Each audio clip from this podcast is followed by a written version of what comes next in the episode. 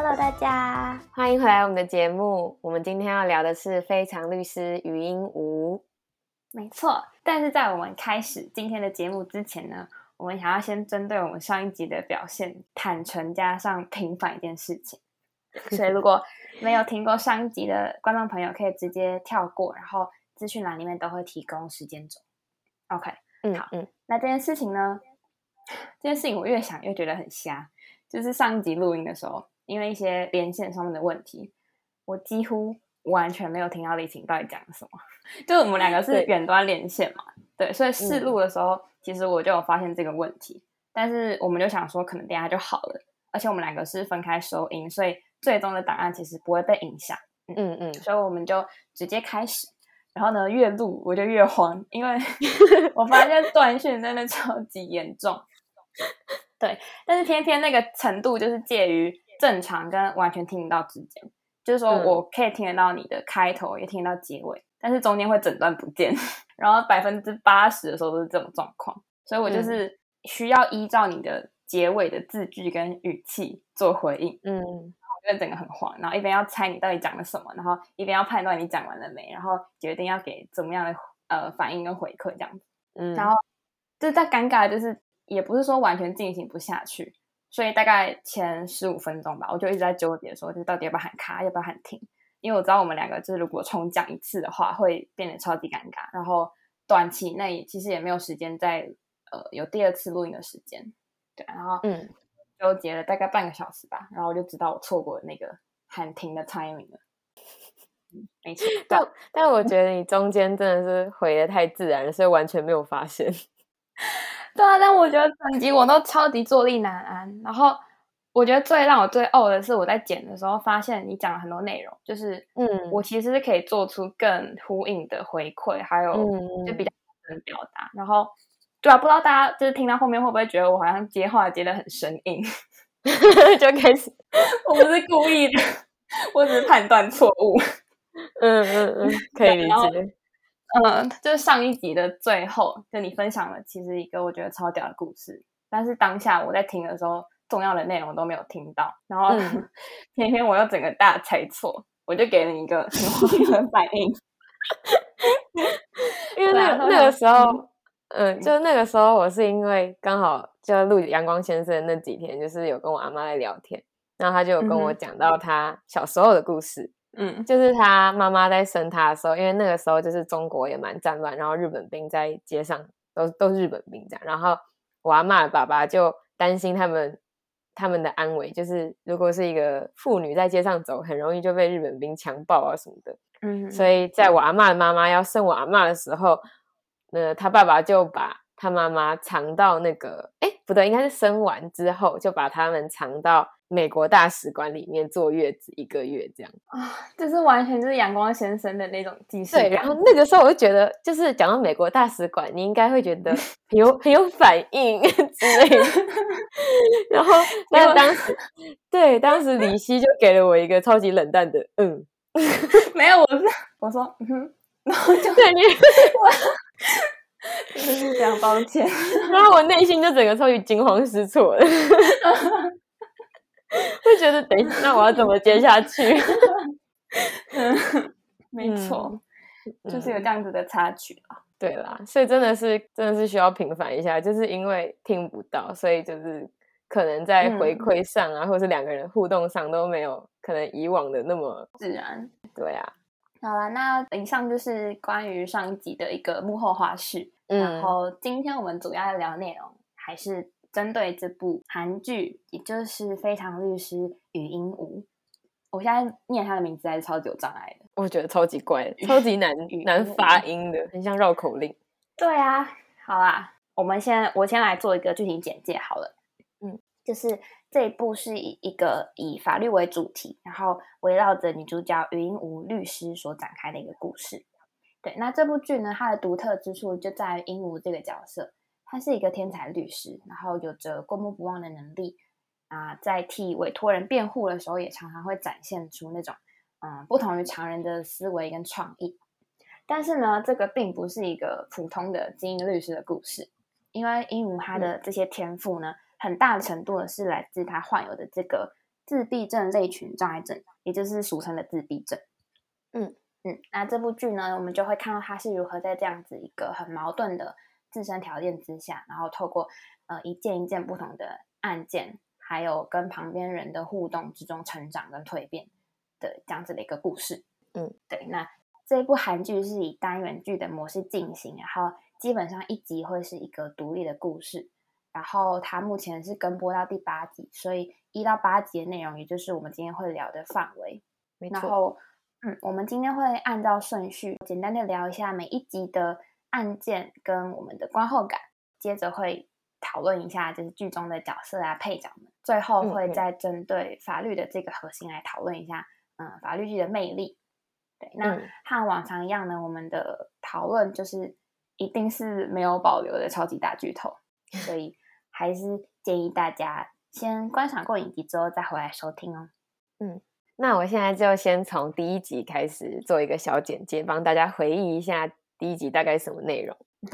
首先呢，就是先演到主角余英武小时候，他被医生诊断出他患有自闭症，然后他到好像六岁吧。六还八岁都都不会讲话，然后有一天，当鹦鹉爸爸还有房东先生在起争执，开始动手动脚的时候，鹦鹉当时看到爸爸被打，就不小心脱口而出伤害罪，然后还有一长串的法律条文，然后这个法律条文就是鹦鹉它出生之后开口说的第一句话，所以当时鹦鹉爸爸很开心看到女儿终于愿意开口说话，然后还发现说，诶，他女儿对法律很感兴趣，甚至他是一个。天才有过目不忘的能力，嗯，于是时间就来到鹦鹉长大之后，他念完了法律系，第一次要入职一个律师事务所，叫做汪洋事务所，嗯，然后他自闭症的这个疾病呢，就让他的上司对他有所偏见。可是，在鹦鹉他亮丽的表现出他过目不忘还有惊人的那个思考逻辑之后，这个上司就逐渐由偏见转为对于。鹦鹉这个人的尊重还有欣赏，嗯，同时他在第一集在汪洋也遇到他以前法学院的同学崔秀妍，还有一个超级大暖男帅哥 李俊浩，这是男主角，嗯，然后他时常就会很贴心的帮助鹦鹉啊，而且还是唯一一个愿意听他讲鲸鱼故事的人，因为鹦鹉超鹦鹉超级喜欢讲鲸鱼跟海豚的事情嘛，嗯。嗯，然后。第一集的话，到后面就开始演他的第一个诉讼案件，就是见证他第一次开口说话的那个房东夫妇。他们在一次争吵的时候，房东太太不慎用熨斗敲到她老公的头，没想到在送医之后发现他的脑有内出血，所以房东太太就被起诉了。这样，嗯，然后在诉讼的期间，房东先生就不幸的过世了。这样子的话，其实他的罪名是被加重的。可是后来鹦鹉。他成功的证明了那个熨斗可能不是造成房东先生脑出血的原因，所以最后才能为房东太太争取到比较轻的罪名，就是伤害罪缓刑。这样，嗯哼，对，所以第一集的内容大概是这样。那我觉得，呃，在第一集这边，我们可以先聊聊我们对这部剧的一个第一印象。嗯，那我的第一印象其实就是针对这个女主角。我觉得她真的是太太太可爱了，就是真的，怎么一个这么这么可爱的样子的人，就是一个成人，但是又不会让你觉得很反感的可爱，真的，对啊。然后我就觉得，我其实感觉这部剧蛮日系的，就是女主角她的外形跟就是单元剧的模式啊，我觉得有一种日剧的感觉。有哎，你这么一说，我觉得有有哈，嗯，对。然后一开始我被女主角呃萌到的那场戏，就是她上班之前，然后她爸爸不再叮咛她说讲话不要太直接啊，然后不要模仿别人讲话啊，然后也不要提起跟丁鱼有关的话题在那边。然后那时候她就是一脸就是有点为难，但是又有点小耍赖的说，如果是遇到那种必须提到金鱼的状况。然后我就觉得超可爱，然后他爸就说：“你又不是在水族馆工作，就是 怎么会有这种状况啦？”嗯，我就觉得很可爱，真的好好笑的。对啊，就觉得这是一部很治愈的，就它的画面跟它的调色都非常的温暖。嗯嗯嗯，你呢？啊，我自己看完第一集之后，我的印象其实跟你很像，就是觉得好可爱，就是怎么会有这么可可爱的女生，然后把自闭症演的这么可爱美好的感觉。嗯，虽然当下我有点想说，嗯，等一下，自闭症患者真的是这样吗？就我有内心有这样的疑惑，但我还是觉得就是看得很疗愈，因为以一个观众的角度来说，而且我刚刚不小心看到就是维基百科的一个小科普，嗯哼，就是这个导演其实等了朴恩斌一年，他就当嗯他我不知道是导演，反正就是这个制作团团队，他们很早就决定这部戏只能由朴恩斌来演。我以前完全没有接触过，就是看过这个演员的任何作品，什么都没。但他好像他好像很早很早就出道了哦。对，然后他还参加过什么南北韩的什么和平大会之类的，反正对他超酷的。就是他们有选，我其实听别的 podcast 才知道的。嗯就当时北韩选了一个小帅哥，然后南韩选了一个小可爱的女生，就是朴恩斌，然后他们就来到一个好像。南北韩交界处之类的，然后就个和平的见见面会这样。嗯，OK，对，反正就是这个制作团队为了让朴文斌能够演这部剧，就等了他整整一年，等到他拍完他上一部《恋慕》之后，才开始拍《非常律师》。对啊，我就觉得看了之后就可以理解说为什么他们会这么愿意等他，因为他真的很适合这个角色。对啊，就觉得他演技好自然，嗯，就是不会让人家觉得很装。嗯，对对，我觉得很厉害的是，他其实是要演一个自闭症的状态，然后演完那个之后，还要再演其他的东西，等于说有两层演技的感觉，我觉得很厉害。什么其他的东西？就比如说他的悲伤、他的情绪哦，他的一些反应，这真的很难呢。就是你还要去掌握说，到底自闭症的世界一定跟我们不一样嘛？那你要怎么去演出一个跟我们完全不一样的人的世界，然后他的喜怒哀乐，甚至他的爱情？没错，没错，但我觉得他都把握的还蛮好的，嗯嗯，不会有那种不舒服的尴尬感。对对对对对。哦，第一集我还有一个想要说的，嗯哼，就我觉得它整体画风真的超可爱，然后充满一种童趣的感觉，就像一本绘本一样。嗯，然后其实这部剧虽然看起来没有很贵，但它其实耗资两百亿韩元。而且据说好像蛮多钱都是花在那个金鱼动画上面。你跟我讲的时候，我就觉得我超惊讶，因为我一开始想说那个动画是不是去什么资料库，是找素材库里面抓的？应该有一些是动画，那有一些是动画，然后有一些可能是去拍的，我不确定。嗯哼，反正他们金鱼这个，他们金鱼这个部分上真的花了很多的钱。然后他不是有个很经典的场面，就是他。想到一个很怎么说，他一个顿悟的 moment 的时候，金鱼就会飞起来，然后电风扇就会吹他的头发，然后他整个脸就会哇哦的那个表情。我我会觉得那个动画用的很好，而且我相信这个对所有观众来说应该都是一个记忆点。哦，真的，就是可能想到这部剧，就会想到那个金鱼这样飞 这样。嗯，没错。然后除了这个之外，他不是还有一个就是。他因为他有过目不忘的能力嘛，所以他在思考的时候，常常后面就会飞一堆纸，就是他在他的资料库当中搜索那个法条的动画。我就觉得这个这个 part 也做的很好，就是他用这样的方式去告诉我们说，哦，他身为一个过目不忘的人，是这样子搜寻他的记忆的。嗯，我就觉得这样这些动画就是帮助我们在整体那个观影感受上增添了许多活力，所以我也很喜欢。对啊，我觉得钱花的 对，对。哦，然后还有还有一个，还有一个，对不起，你说你说，还有一个就是除了很可爱的感受之外，我还有一个印象很深刻的情景是余英武跟李俊浩他们在跨越旋转门的时候啊，然后李俊浩不是叫他跳华尔兹吗？是空恰恰空恰恰，嗯嗯嗯的那个片段，然后我当时就想说。你过个旋转门有必要吗？但是这同时也让我看到，然后韩国制作团队的那个功力真的是太厉害，他们太会拍这种浪漫爱情片了。就是一个这么巧思，就是一个这么简单的日常的，就过旋转门的这件事情，他居然可以透过他们的人物设定、演员的演技、那个光线、音乐、镜头整体这样的配合，就这一幕居然可以拍的这么浪漫，又不会觉得很尴尬。所以我当下就觉得，虽然有点有必要嘛，但是还是觉得很佩服。嗯哼，对啊，我觉得那幕应该也会是，就是过几年之后回想起来很经典的一幕吧。真的哇！我现在想到，会觉得我靠，那个光线，然后那个门这样，然后他们两个那样慢动作播放。嗯，那针对就是第一集的案件，其实我有我有一个点，其实蛮想分享的。嗯，就是呃，其实第一集的案件的部分算是有两个反转。第一个就是恩无用民法的尝试，然后企图让 鹦鹉哦，恩武是我朋友。好烦哦！鹦鹉是谁？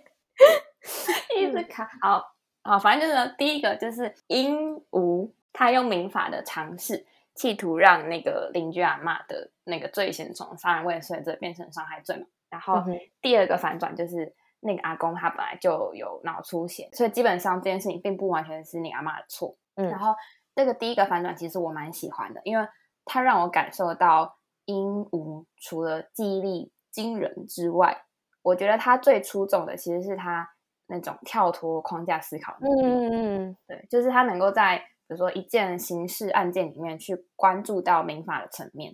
对啊，就是我不知道这是不是一个正常律师都会具备的能力啊。但是就以一个嗯外行人的立场来看，这样子的安排其实蛮惊喜到我的。嗯，而且当时那个郑律师就他的老他的上司。听到他提出这个想法的时候，他也觉得，哦，很厉害，这样。对对啊，然后第二个反转，其实我觉得就偏普通，就是我相信很多人可能都跟我一样嘛，就是在一开始就会注意到那个阿公说他头很痛之类的，然后就可以猜大概猜得到结果会是什么。就我其实是可以理解这个普通的，毕竟律师主要的专业并不是在破案嘛，然后这也不是一部悬疑推理剧，但是也就是因为这样子，所以我觉得。剧情的重点，我会期望它就是着重在法律知识给观众的惊喜，就是原来法律有这样子的制定，有这样子的机制，我觉得会是我比较想看到的部分。但是有时候就是看第一集或是后面的集数，我都会发现它过于着重在案件本身的解谜之中。嗯，对啊，不知道他往后会怎么样去平衡这件事情，因为我觉得。要做到百分之百的完美，其实也就很难嘛，所以蛮期待它接下来会怎么发展。嗯嗯嗯，好了，那第一集应该差不多这样。嗯哼，好，那第二集的单集的标题是《滑落的婚纱》，然后主要讲述的就是一个集团的会长，因为他的女儿的婚纱在呃婚礼的途中滑落，所以这个会长他就愤而提告，然后要向这个婚礼的主办单位，也就是大贤酒店。求偿十亿韩元的补偿，呃的这样子的一个案件，然后十亿韩元换算一下，大约就是新台币两千多块三千万所以哦，一件滑落的婚纱，然后就牵扯到一个金额这么庞大的官司，我觉得是一个很新颖的诅咒啊。对，总而言之呢，汪洋律师事务所的律师团队呢，他们本来是决定要尝试以精神赔偿呃为主来求偿。就是说，呃，因为这个这个新娘因为这件事情，然后有精神上面的痛苦啊，等等的。嗯，但是根据韩国他们往常的审判，精神赔偿其实很难判超过一亿韩元，更不用说十亿了。嗯，对。那就在经历很多波折之后呢，这个案子它就陷入一个焦有点焦灼的时候。这位婚纱滑落的新娘呢，她就提到了一个很关键的事情，就是在这个事故发生之前呢，男方的家长其实非常的疼爱她。甚至承诺会在婚后赠予女方家族一块，就是价值大概三百三十二亿韩元的土地。然后，对，那接着就是因为这个婚纱滑落，所以男方的家长呢，看到这位新娘的背后刺了一个观世音菩萨的刺青。对，然后这个男方就是一个呃非常虔诚的基督教徒嘛，所以他就很不能接受，好坚决要退婚。那这块土地就想当然也就泡汤了。对，那因为有这样子的事由，所以呃，鹦鹉就发现可以以特殊损害来求偿，呃，三百多亿，也就是这个土地的金额，然后换算成台币是接近九亿台币，我应该没有算错。对，反正就是一个非常非常巨额的赔偿。对，那但是最后这个故事呢，就是因为这桩婚事其实从始至终都不是这个新娘本人的意愿，所以最后在法庭之上，他就很果断的决定要撤回起诉。没错，你看完的感觉如何？嗯，其实这一集我那时候看的时候，觉得看开头，我就觉得这个主题很新鲜，而且因为他开头就是先播那个婚礼现场滑落的那一幕嘛，嗯，我就觉得他把那一段拍的很浪漫，很像那种出逃的新娘的感觉，很唯美又浪漫，但回眸然后啪，就一个 一个反转的 surprise，我就觉得那一幕令也蛮令我印象深刻的，嗯，对，只是。最后，因为这集的结尾就是那个女儿，那个新娘，她果断的就跟那个法官大声的说：“我要撤回起诉。”然后突然就身边出现了一个他的女朋友，嗯，然后他就跟他爸爸坦诚说：“其实他一直都不只是我的学姐。”嗯哼，然后就跟他牵着手走了。我那时候就觉得这个结尾超瞎的，就是整个整个这个。那个鹦鹦鹉跟那个全民宇就，哇哦，那个哇哦，完全就表达我的心声，真的。但我就觉得这整件事就是很，就到最后就是很很八点档、很拔辣的感觉，嗯，然后有点过于理想吧，嗯。那我就觉得很荒谬，就是一件婚纱掉掉了可以换到两千多万台币，或者更多，对啊，就普通人可能就是觉得很倒霉吧，而且也不太能有什么改变，但是他就。一个超展开 哦！我一开始以为他会他会起诉的原因可能是什么？嗯，因为别人拍到他的裸体呀，或者是毁坏名声啊这些的，就没想到居然是 土地。嗯哼，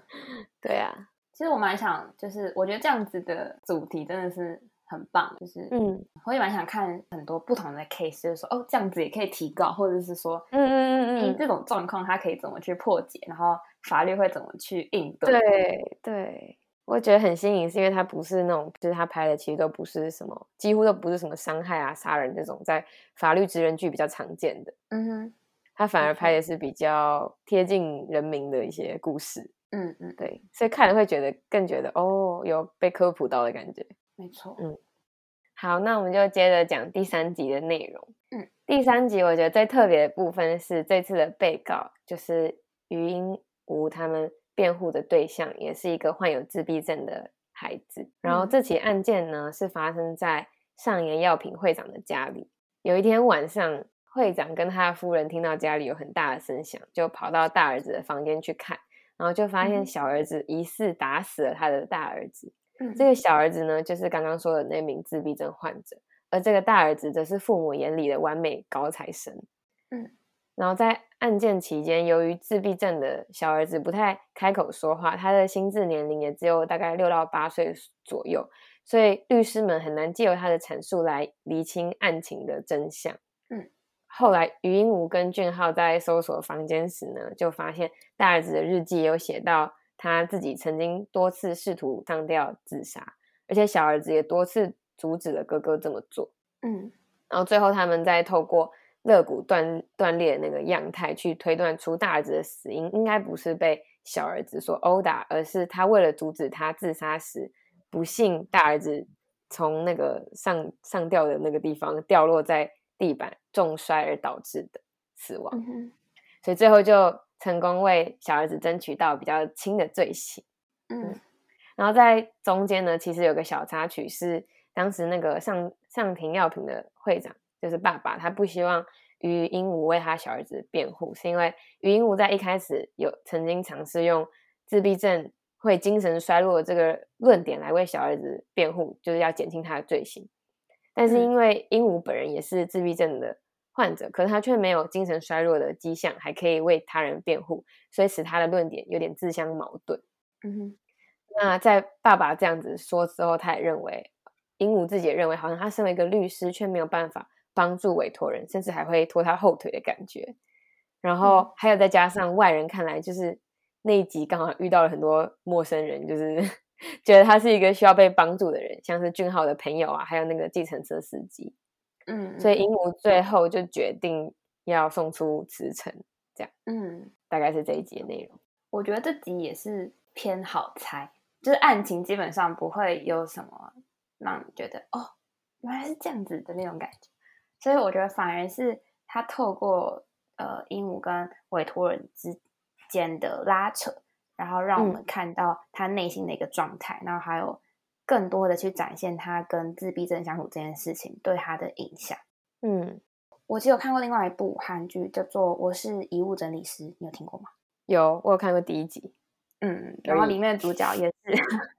他也是患有亚斯伯格症候群嘛，然后我就有去查，就是亚斯伯格症候群，它是属于自闭症谱系障碍的一个支系，所以就是说，自闭症它的症状其实会有千千百百种的呈现，然后就是普通人其实不会知道这件事情，反而就很容易用一个概括的方式去贴标签。没错。对，就像是鹦鹉他自己也有说，虽然我们都是自闭症患者，但是其实我们非常不一样。嗯，但是别人看不出来。对，嗯，有点心疼。嗯，我也想到上学期，其实，嗯，我在上心理系的课程的时候，我们教授有有一次提到，嗯，很多我们小时候不是都会有那种智商测测验吗？嗯哼，学习能力测验，然后自闭症的孩子经常都会被。认定为是有学习障碍的人，嗯嗯，其实最主要的原因就是因为自闭症的孩子学习事情的方法跟一般人不一样，嗯，然后因为我们教授是做这块研究的人，所以他就会说，其实其实自闭症的孩子不一定是有学习能力障碍，也不一定比一般人差，只是你用一般的方法去检验他，那当然检验不出他的好，你就检验出他跟我们不一样，所以就会觉得说，哦，他很差这样。嗯，对，所以他那时候有说，其实我们应该要就保持更开放的态度，然后去了解他们是怎么学习的。也许我们也有可以向他们学习的地方。嗯哼，对，是这样子一个小科普。嗯，那针对第三集你有什么感感想？我觉我觉得这集我算是有蛮喜欢的部分，也有蛮蛮有意见的部分。真假？哪里啊？嗯，喜欢的，我先讲喜欢的部分。嗯哼，OK。喜欢的部分是因为，就像你说，小儿子他作为另外一个自自闭儿出现，就是让自闭儿的这个概念在剧中变得更丰富、更完整。嗯，然后也可以规避掉观众可能会觉得哇，自闭的都是天才，或者自闭的都超可爱的这种 美好的误会。嗯，然后这集里我们有看到。作为自闭症家长的辛苦，不管是英语爸爸，他一开始有回忆他以前一个人照顾鹦鹉是多么孤单的一件事情，嗯还有那个鹦鹉跟会长夫妇的一种奇妙的关系，嗯，我觉得那段也其实演的还蛮真实的，就是鹦鹉不是鹦鹉，那个小儿子的爸妈，他当他看到原来别人的自闭症可以这么聪明的时候，他们心里多少会有点不平衡，嗯。会有点无奈，所以他们对于另外一个自闭症孩子，他试出的也不一定全部都是善意。嗯，然后这部分我觉得有点真实，但我就是很真实，我可以理解，但是会觉得，哎，怎么会这样呢的那种感觉。了解。对，然后我觉得这些都体现了呃自闭症呃的人还有他们家长的一些比较不一样的样貌，这样。然后除此之外，就是也。看见了许许多多鹦鹉它日常要承受的一些歧视还有偏见，所以我觉得这些点对我来说，在对于这部剧都是加分的，因为这样子就更完整了自闭症在剧里的形象嘛，就是不会说可能像前面有点被过度美化的感觉。嗯哼，对。然后有一点意见的部分是，他有一段不是提到说，嗯，纳粹曾经有一个人研究研究过自闭症，然后。就判断说他是不值得活下来的孩子，嗯哼的那一段，然后那一 part 我就开始有点困惑，就是他内心的声音嘛，鹦鹉内心的声音，嗯，我觉得很困惑，是因为我我在想，鹦鹉平常在心里都会想这些事情嘛，就是有点不像不像这个人的形象会讲出来的话，或者会想的事情，就感觉他很像突然成熟了很多，然后可以看待客观的看待一切，所以对我来说比较像是编剧想要讲的话。嗯哼，就好像跟这鹦鹉的角色有点小小脱离的感觉，对我来说啊，嗯嗯，然后还有最后他不是递出辞呈吗？嗯，我就有有点有点困惑，说为什么他要辞职？哦，就是我会想说，难道他是一个这么经不起挫折的人吗？他明明就已经，就是他一辈子都是这样子过来的，为什么他这一次就过不去了呢？嗯，对，然后我也觉得。对不对？然后他好不容易得来的工作，哎，就这样子放弃，甚至放弃这个他热爱的法律，所以就让我心中有许许多多的问号。甚至辞职这件事情在后来的剧情也没有起到什么太大的作用，所以我觉得更疑惑它存在到底是干嘛。嗯，可能他唯一的用途就是吊观众胃口吧，因为他在那一集的最后面，嗯然后一个辞呈就会觉得啊，赶快赶快看下一集他到底辞了没这样。嗯哼，对啊，所以你也觉得辞职有点怪吗？对，我就会觉得说，哎，就像你像你刚才讲的，就是怎么会这件事情会是一个这么大的坎，怎么会过不去的那种感觉。嗯但是当我不能就是怎么讲，毕竟我没有我没有那样子的人生过，我不知道可能终于有一件事情让他就是击倒了他，有可能吧。但是我觉得这是剧情铺陈的并不够，所以我没有办嗯法很感同身受，而且他后来马上就回来了，我觉得超好笑的。就很像一个小孩子吧，我觉得。可能哦，他在可能在处理这件事情上就有小孩的一面，也许这嗯是哼编导想要表达的，我不确定。嗯，OK，好，好吧，那接着第四集，到对第四集呢，他描述的就是鹦鹉的好朋友董格拉米的父亲董同山，还有他父亲的哥哥 董同一跟董同 二。董同一董同二，我觉得董格拉米。好，简单来说呢，就是董同三呢，他原本可以独自获得一百亿的土地征收补偿费，但是在他两个哥哥的哄骗之下呢，他就答应把其中的百呃其中的五十亿分给那个董同一，然后三十亿分给董同二，自己的只分到二十亿。但是这个一百多呃一百亿的补偿费，其实还要扣掉二十二亿的税金，也就是说，这个董同三呢，他不仅半毛钱都拿不到，然后还要背上两亿多的债务。嗯然后这集就是最后在那个鹦鹉的指导之下呢，董同山他就借由故意向董同一跟董同二挑起分端，然后挨打来破了这个很不公平的局面。因为按照韩呃韩国的法律，有伤害行为的时候是可以撤销赠与的。嗯没嗯，错，嗯、我其实没有太多的感想对于这个。我也没有。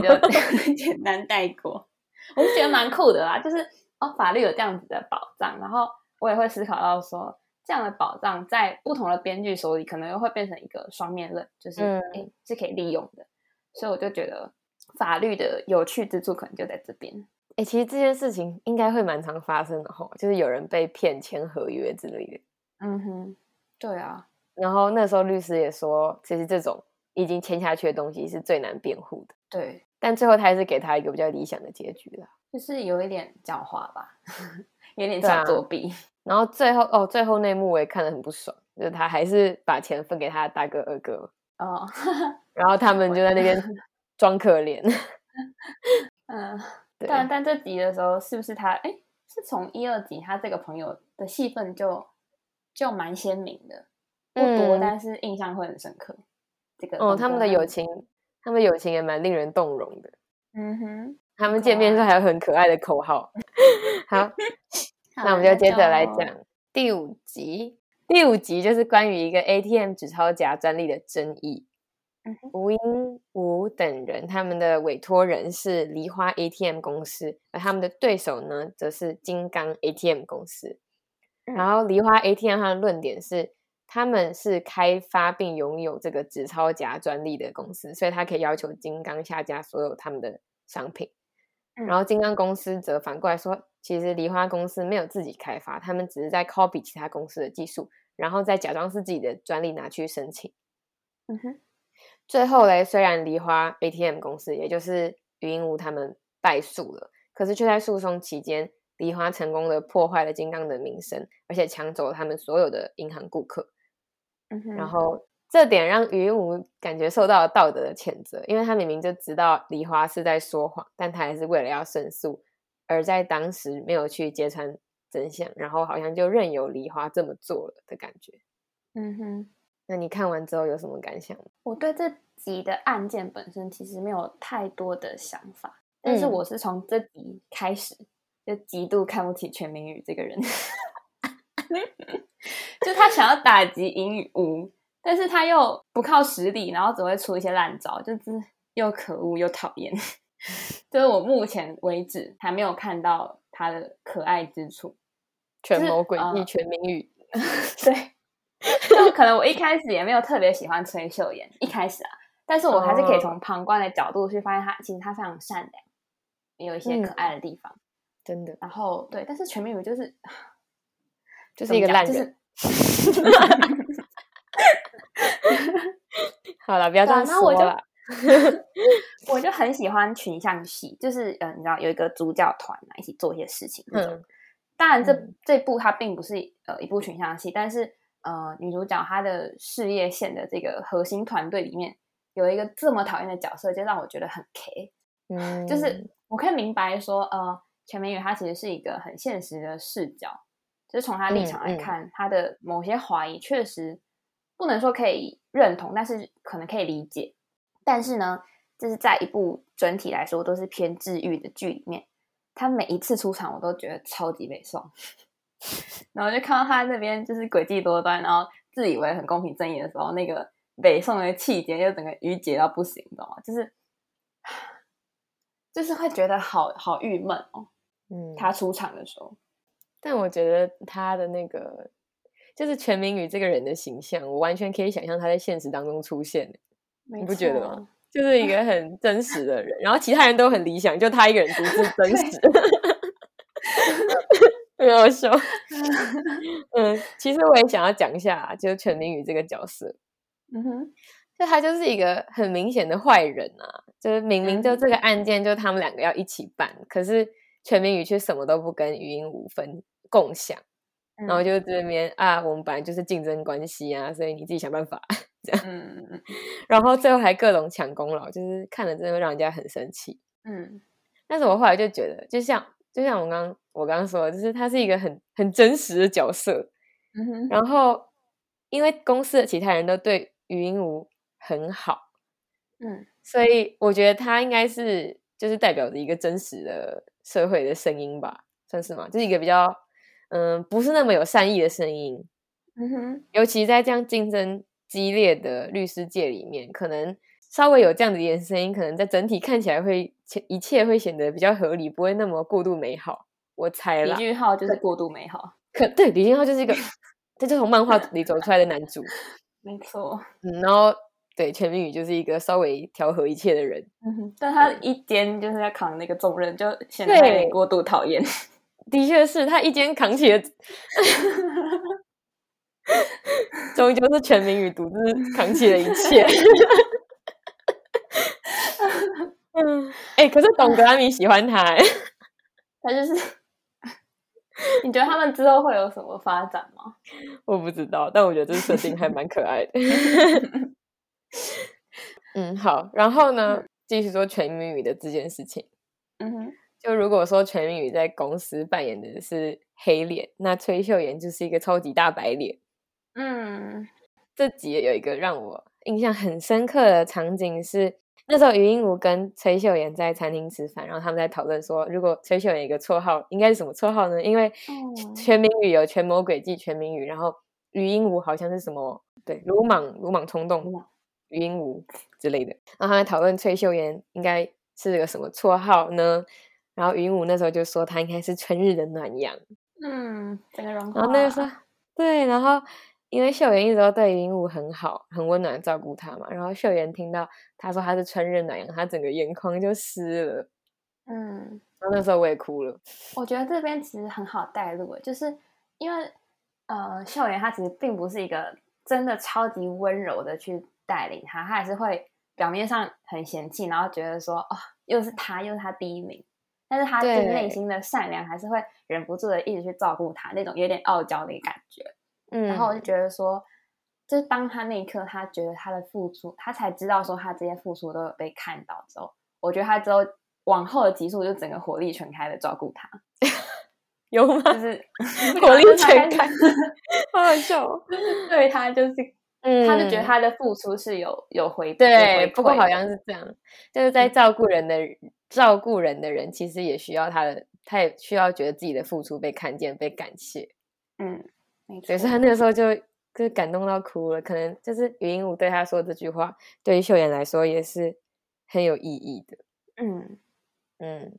然后针对这集的案件的部分啊，我觉得这一嗯集有个比较特别的是说，在一到八集以来，这好像是鹦鹉第一次要为一个比较不是好人的人要辩护，因为梨花的部嗯长好像他就只是想要利用诉讼来获取公司的利益，他不是为了某种正义、某种真相，他也不是一个被欺压的平民百姓。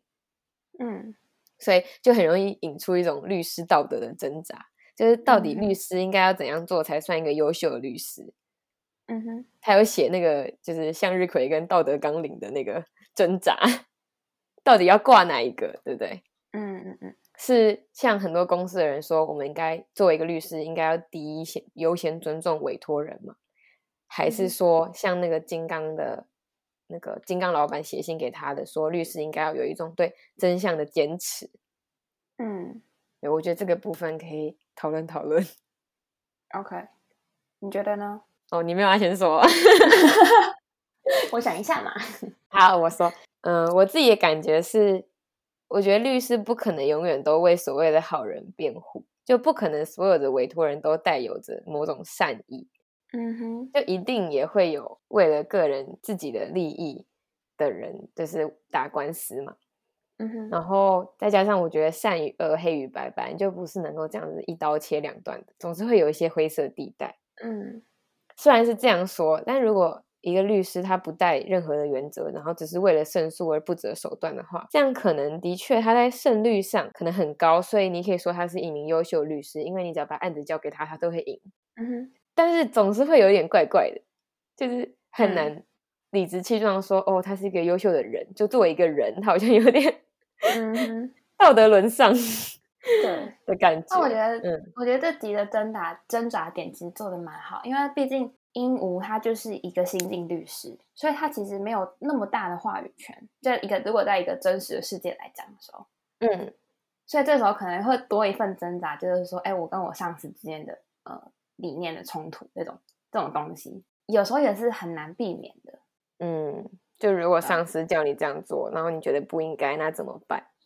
对啊，然后这件事情有严重到我必须辞职吗？或者是你知道，就是那种判呃判断评判的嗯准则到底要拿捏在哪里？这件事情，我觉得跟善恶一样是很难的。但我觉得这种事情很恐怖诶、所以人家不是常说，如果你进入了某种职业，你很容易就会被同化，然后就会彻底进入那个 mindset。嗯哼，嗯，好，那我们就进入到第六集喽。第六集其实是我最喜欢的一集，然后我觉得整个案件被思考的过程还有转折都非常有趣。那这一集的案件呢，它是由英武跟崔秀妍他们联手负责的，然后他们的委托人也就是被告是一个脱北者的单亲妈妈，叫做季向心。嗯，然后季向心他五年前呢，曾经为了讨债，跟朋友一起去打了那个欠债的人，然后最终依照强盗伤人罪被起诉。季向心他却在开庭之前，因为考量到自己才两岁的女儿，所以决定逃跑。然后他是一直到五年后的今天才回来自首。嗯然后在过程中呢，鹦鹉跟秀妍就发现原告的那个伤，其实很大程度是来自于原告她丈夫的家暴，而不是季香心。然后他们更是发现，当初诊断的这个医生，他对于脱北者是有一个很大的偏见，所以呃，他们就决定用这个方向来辩护嘛。但是在这样子有利的辩论之中呢，季向清他却脱口说出了很多这对自己不利的辩护，嗯所以就搞的就是英语跟秀妍他们就必须选择另一条比较偏门的路，就是利用北韩的法律跟南韩法律的差异来证明季向清他不可能那么大程度的去伤害原告。嗯但是呢，季向心就是这个爽朗又耿直的大姐，她就是被法官询问的时候就直接拆了英明跟秀妍的台，嗯。所以就在他们走投无路的时候呢，那个金鱼又出现了，就是 英明，他就发现被告他最后其实并没有向原告讨回那笔钱，嗯。所以呢，依照强盗伤害罪来起诉季向心这件事情是违宪的。但很可惜的就是他们在说服法官的时候已经太迟了，然后基本上就是季向行他会被判大约四年的刑罚。嗯，但是呢，这就是一个可能可以说是反转的反转吧，就是最后那个法官呢，他只判给他一年又九个月的刑罚，而且就是给予了缓刑这样子。原因就是嗯考量到季向行他在五年后依然前来自首这件事情。嗯然后在那个瞬间呢，鹦鹉跟秀妍才意识到说，他们钻牛角尖的想了一个又一个很偏门的方案，但是却忽略了最重要的，也就是一个最有效的论点，就是自首会重新发落。嗯，我直接顺着讲一下我的感觉好了。好啊，对我就是我非常喜欢这个转折，因为整个过程中呢，我就觉得编剧他很好的去展现了呃鹦鹉他作为一个很优秀的律师，他的思维跟他的一些专业的知识，就是谁有想到还可以扯到北韩的法律，对，然后他连北韩的法律都知道，但是呢，同时这件就是他也编剧也用这件事情去呈现了一个菜鸟律师的样貌，嗯，就是有一种尽管他可以说是一个天才律师，但是天赋有时候还是会不及经验的累积的那种感觉。嗯嗯，我就蛮喜欢这样子的安排。嗯，我其实最后还蛮惊讶，就是那个法官最后的一个态度的转变，也不是说态度的嗯。转变了，就是因为他刚开始出场的时候，不是就一直在问大家你祖籍哪里啊，你爸是谁啊，然后就有点呃看你出生，然后就是差别待遇的感觉。嗯哼，所以刚开始我对那个法官印象就很差，觉得他很雷，就是不像是一个会好好审判的人。但嗯。没想到他在最后却就是用他的专业，让一切有一个有圆圆满的结局的感觉。嗯哼，对啊，所以我觉得嗯，这一点还蛮怎么说，就是蛮有惊喜的。嗯嗯嗯，然后这集嗯其实我有一个跟案件完全没有关系、印象深刻的部分，嗯，就是云无那时候，哎，应该是跟秀妍说吧。他说：“如果我是金鱼妈妈，是不是就不会抛弃我的嗯？”嗯，那时候就觉得天哪，鹦鹉好可怜哦。然后我觉得这句话也有点就是解释了为什么鹦鹉会那么喜欢金鱼的其中一个很大的原因吧，嗯哼，就是他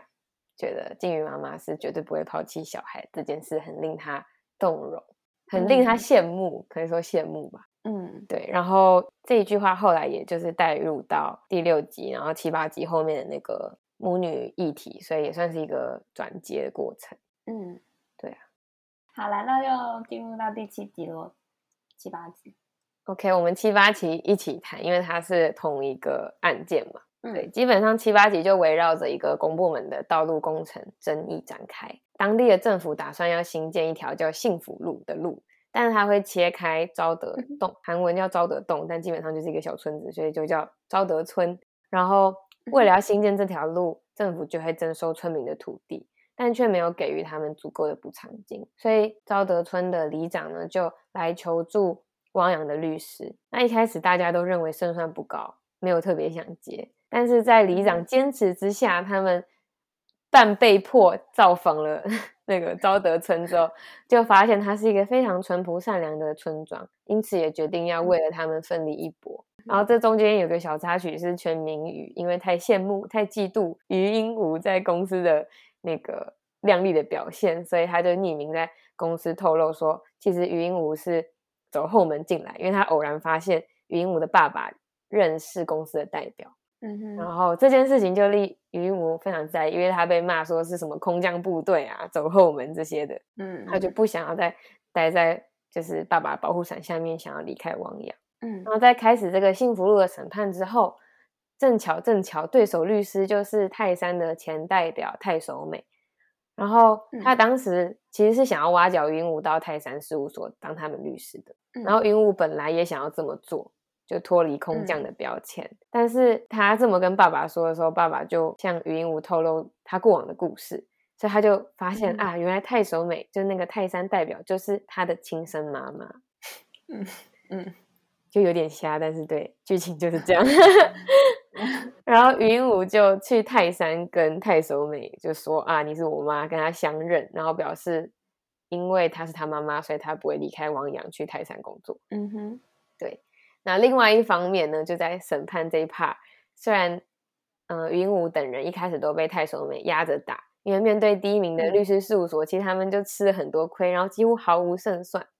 然后最后嗯云武用那个金鱼飞一个 moment，然后 想到那棵大树可能是自然保护遗产，但当时可能是基于政治考量就没有过关。嗯最后呢，他们也成功为大树争取到自然遗产，并阻止了幸福路穿过昭德村的工程。大概就是七嗯八集的内容。嗯哼，对，那你有什么感觉吗？狗血，太狗血了。一句话概括一切。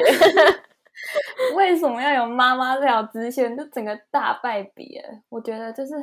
嗯，超级没，就是我我很不能理解为什么。对啊，那那七八集有什么你觉得比较好的地方吗？还是就是狗血？我觉得七八集很可爱的，很多笑点都在一样是在那个鹦鹉跟郑明熙，就是他那个上司身上，就是因为那个小村庄的里长不是一直讲，就是讲话好像会说呃那个什么，讲了一半就那个什么，嗯，然后那个 鹦鹉就会就会很努力想要猜，很想要抢答，我觉得超级超可爱鹦鹉的可爱拯救了这部剧欸我们就顺便来讲一下那个好了啊，郑明熙。的幽默感吗？我跟你说，就是我觉得除了除了秀妍，我最喜欢的就是他。我就我发现说，这个演员他只是演过超级多部有名的电视剧，就是啊，真的哦鬼神君啊，然后金秘书啊什么之类，就是我看过他很多的表演，而且我都印象蛮深刻的。但是这部剧里面是我第一次觉得他很帅，哦吼，我对这个脸嗯没有什么印象哎。真的哦。那我觉得他这个角色很圈粉。对啊，我觉得，而且我觉得这个圈粉跟他的身份是不是律师这件事情，其实没有到太大关系，主要还是他那个人格魅力吧。我觉得，嗯，就像他第一集就让我印象深刻，他愿意为自己的错误道歉这件事情，我觉得其实蛮值得赞赏，因为就是一般人往往其实就已经很难承认自己的错误，嗯，然后他作为一个上司的角色，还有能有这样子的嗯嗯嗯。心态跟气度，我觉得很不简单，然后对，也为他的魅力加很多分。就觉得他三观很正嗯，不知道是不是他太好笑了，哦，对，然后他 还有一种很无与伦比的幽默感。他常常就是很无奈，然后默默的失去他的尊严。哦哦，有第七集，他不是有一段被，就是他被强迫要去看那个村，他其实一直不想去，他说我们等一下有事，我们等一下有事，然后他就直接被拉走，直接被拖走。然后那个那个轮子还会自己动，我觉得超好笑的。嗯，嗯，还有他被逼迫唱歌的时候也很好笑。对啊，嗯，就感觉是一个没有什么价值，但是又有一定的骨气的一个人。嗯就对于价值观啊，就像他第六集的时候，就是损害了一些人的利益，然后他那时候还是告诉他的新晋律师，就是那个鹦鹉跟秀妍，就是说你们还是要认真的对待这个案子。哦，对对，我想起来了。对啊，嗯，就觉得他还是一个，对啊，就像你说吧，三观很三观很正，嗯嗯，很好的导嗯师。没错没错，哦，然后七八集我也很喜欢那个秀妍的戏，就是、哦我也是，嗯，因为他有一段不是在走廊上骂吴，也不是骂，就是很大声的跟吴英武说：“你不用觉得你走后门怎么样怎么样，因为你本来就是因为被歧视才得找不到工作，等嗯等等。”然后还有一段是他骂那个俊浩说：“你如果不能听他讲金鱼一辈子，就不要听他讲。我觉得他完全就是我的，我就是观众，然后他就讲出了很多观众的心声。”，对，就是他对鹦鹉讲的话，就是我们想要对他讲的话的感觉。嗯嗯，但我觉得他其实就是秀演，嗯，这个演员叫做何云锦吧，对不对？我看一下，等一下哦，何云锦，对，这个人叫何云锦。然后我觉得何云锦很好的展现了他对鹦鹉鹦鹉一种很矛盾复杂的情感，就他们同嗯时是对手，又同时是朋友。然后他对于鹦鹉是既同情又嫉妒又欣赏又看不过去他笨拙的那种复杂的情绪。然后我觉得他演的很好，嗯，就是在这两嗯段戏的时候展，我完全就是展现出他这种复杂的情感。然后在这样复杂的关系之下，他选他虽然内心有点不悦吧，就是可以感觉到他的一丝不悦跟嫉妒，可是他还是做了一个就是对鹦鹉好的那种选择。嗯哼，没嗯错。对啊，然后发现他是那个、欸，你说机智医生吗？对啊，嗯嗯嗯嗯嗯，机智医生生活的许善斌对对，，那个实习哎住院医生就是那个、嗯，宋和对宋和底下的底下住院医生。嗯，嗯，然后除了那个何云锦的演技之外啊，我觉得第七集的时候还有一个我蛮喜欢的片段是，他们一开始去咨询两个专家关于幸福路的事情的时候，那个转换我觉得还蛮活灵活现的。嗯对啊，我就还蛮喜欢这样子的穿插，我觉得运用的很好。对只是就七八集来说，虽然有喜欢的部分，但是真的剧情真的是让人有点难以下咽。就是觉得说这个妈妈就是这个妈，啊，她其实前面已经给了很多提示，就是太守美是他妈妈这件事。嗯哼，但没想到他会来的如此的直接，嗯，就是突然一个法庭上就遇到，然后就揭穿了，然后就相认了。嗯哼，对啊，我看网络上有人说这段很催泪什么之类，然后我完全感受不到。我觉得完全就是用演技垫出来的，哎，嗯哼，就这个剧情单看真的是还蛮不明所以，但是因为他们的演技，就是母女的演技都还蛮不错的，然后看所以看起来就不会觉得那么尴尬。嗯哼，我很喜欢演他妈妈的那个演员，我很久没看到他的新剧，我觉得就在哦每次看到他觉得很开心。嗯，然后我我说一下对这部剧的整体感受好了，短短的。好啊，就有点接续我对七八集的感觉，就是这部剧给我的感觉，就到一到第八集来说，就是执行上都很完美，可是剧本就觉得有点好像有点有待加强。就执行上，就像前面提到的，不管是动画、演技、镜头的运用，我觉得都是这这部剧里面的亮点和优点。可是，如果想到一些让人皱眉的地方，好像通常都是在剧情上或者是剧本上，会觉得有点皱眉，会有点问号。所以这个部分我觉得有点可惜，嗯哼，又觉得是一个很优秀的团队。可是，如果剧本还可以再好一点就好了，就可以成为嗯真的一部神剧了。我也觉得，我看完的时候，其实最想聊的就是法律剧这个题材这件本身这件事情。嗯嗯因为我嗯，平常对于法律题材电视剧其实并没有到特别关注，但嗯是我相信很多人都跟我一样，就是前阵子呢，刚才单向的远程的参与参与了一场在美国的世纪官司，就是那个 Johnny Depp 跟 Amber Heard 的那一场审判。对，嗯那我嗯不算是那种全程跟很紧的那种，然后我一开始我会注意到，也只是因为我觉得 Johnny Depp 真的是 太好笑了，就是很肤浅的一个原因。但是后来我就是看了一些解析的影片啊，然后包含就是双方律师他们使用的策略跟一些嗯结问的技巧等等，我就嗯觉得真的超级精彩的。所以我在看这部剧之前，其实隐约有抱着这样子的一个期待，就是可以看到一些法庭上面的攻防啊，或者是看到一些聪明人是怎么样给对手挖陷阱之类的。但是在就是这部剧中，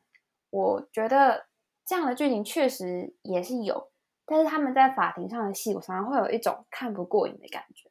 就感觉才刚要开始，然后可能就是才对方才丢一个证据过来，或者是他们才刚让对方无话可说，然后就结束，嗯就是有一嗯种有点缺乏那种你来我往、一来一往的那种针锋相对的那种刺激感。嗯对，当然我其实对现实中的就是法律啊、法庭啊、律师这个领域是几乎没有概念的，所以也可能是我自己要求过高。嗯但是总之我也，我也其实蛮认同你的，就是我觉得这个剧本如果再打磨一下，应该会那个层层次可以提得更高。我觉得也嗯，有点有点小可惜啦。对啊，对，因为我觉得重要是他们到底是想要用什么样的风格、什么样的概念。嗯就如果他是想要从头到尾都那种可爱、温馨、童趣，其实我觉得也没有什么不好，就走一嗯个很那种非典型的法律剧，看起来其实也蛮新颖的，合家观赏都可以。嗯哼，然后我觉得这但是是一个，哎，你说，没有，就是发展到后面，我就会觉得他有点小跑偏，你说那个妈就妈妈的那条线就有点失了前前六集的那种可爱画风的感觉。嗯，就牵扯了一个不必要的一个主题进来。对啊，其实现在想，如果她不是她妈妈，也完全对剧情没有什么太大的影响吧。而且反而我觉得那个火花会更精彩吧。嗯，就可以留在那种，就是女主角还是可以对妈妈有一种依恋，有一种有一种惋惜，可是她不用跟她见面，你懂我意思吗？嗯，不需要出现。对，她不需要出现。对啊，嗯对啊，我觉得如果这部剧它着重在它单元剧的剧情，然后跟女主角本身的成长，我觉得这样其实就够了。就是它它不需要有一个很大很大的格局，反而是可以像刚刚你有讲到，就是他选择一些比较日常的案件，对，然后就一种小而美的感觉。对，更亲民，然后更让我们觉得很亲切。就突然嗯多了一个，就是那种千里寻母的，有没有？就是然后就是就有点莫名其妙，我觉得。千里寻母。嗯对啊，但我觉得整体来说，这是一部蛮下饭的剧。就是嗯我在看的时候，你不需要那种心态不用很激烈，就是不需要绷紧的神经来看，反而会常常被逗笑，然后因为嗯真角色都很可爱，然后互动也很幽默、很自然，所以我还是蛮喜欢这部剧的。嗯，我也是，就是而且就像我刚刚说，合家欢赏，我不是讲假，我们家就是从老到少都喜欢，我阿妈、阿公、我爸、我妈，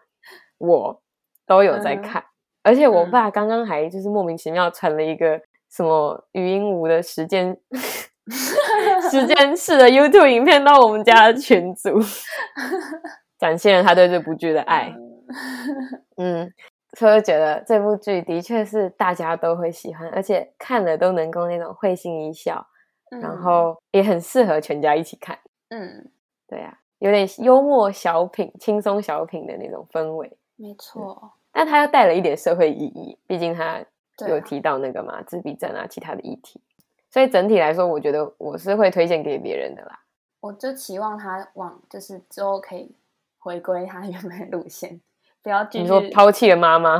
对，可以就是妈妈那边就可以 OK，我觉得已经够了。真的，如果他再继续拔拉下去，我真的会对他很失望。不过他最近不是说他要离家，哦，对啊，可能之后那边也会有一些可以发展的部分吧，一些嗯空间。没错。好啦，就让我们敬请期待后来的发展吧。嗯，最后我其实想说，其实我也蛮好奇，大家对于法律题材电视剧通常会有什么样的想法跟或是一些要求。然后，嗯如果有机会，其实我也蛮想要做一个法律题材电视剧的电视好剧的盘点。哦，可以耶，可以耶。其实如果你去看不同国家的法律剧，也差超级多的。嗯风格哈，对啊，美国、日本、韩国，然后韩国自己也有很多风格。嗯哼，大家如果对于法律题材电视剧想要，就是韩国的法律题材电视剧想多了解的话，也可以去听我们的案例。以前有介绍一部很好看的，你说 Law School 吗对？Law School 再讲一次，嗯大家可以去看 Law School，很好看。嗯好啦，嗯那我们今天关于《非常律师与鹦鹉》的讨论，差不多就到这边喽。嗯，希望大家喜欢今天的分享。然后，如果有什么想法想要跟我们说，或者是有什么批评指教，都欢迎在下面的留言连接给我们留言。嗯，好，那我们下次见喽，拜拜拜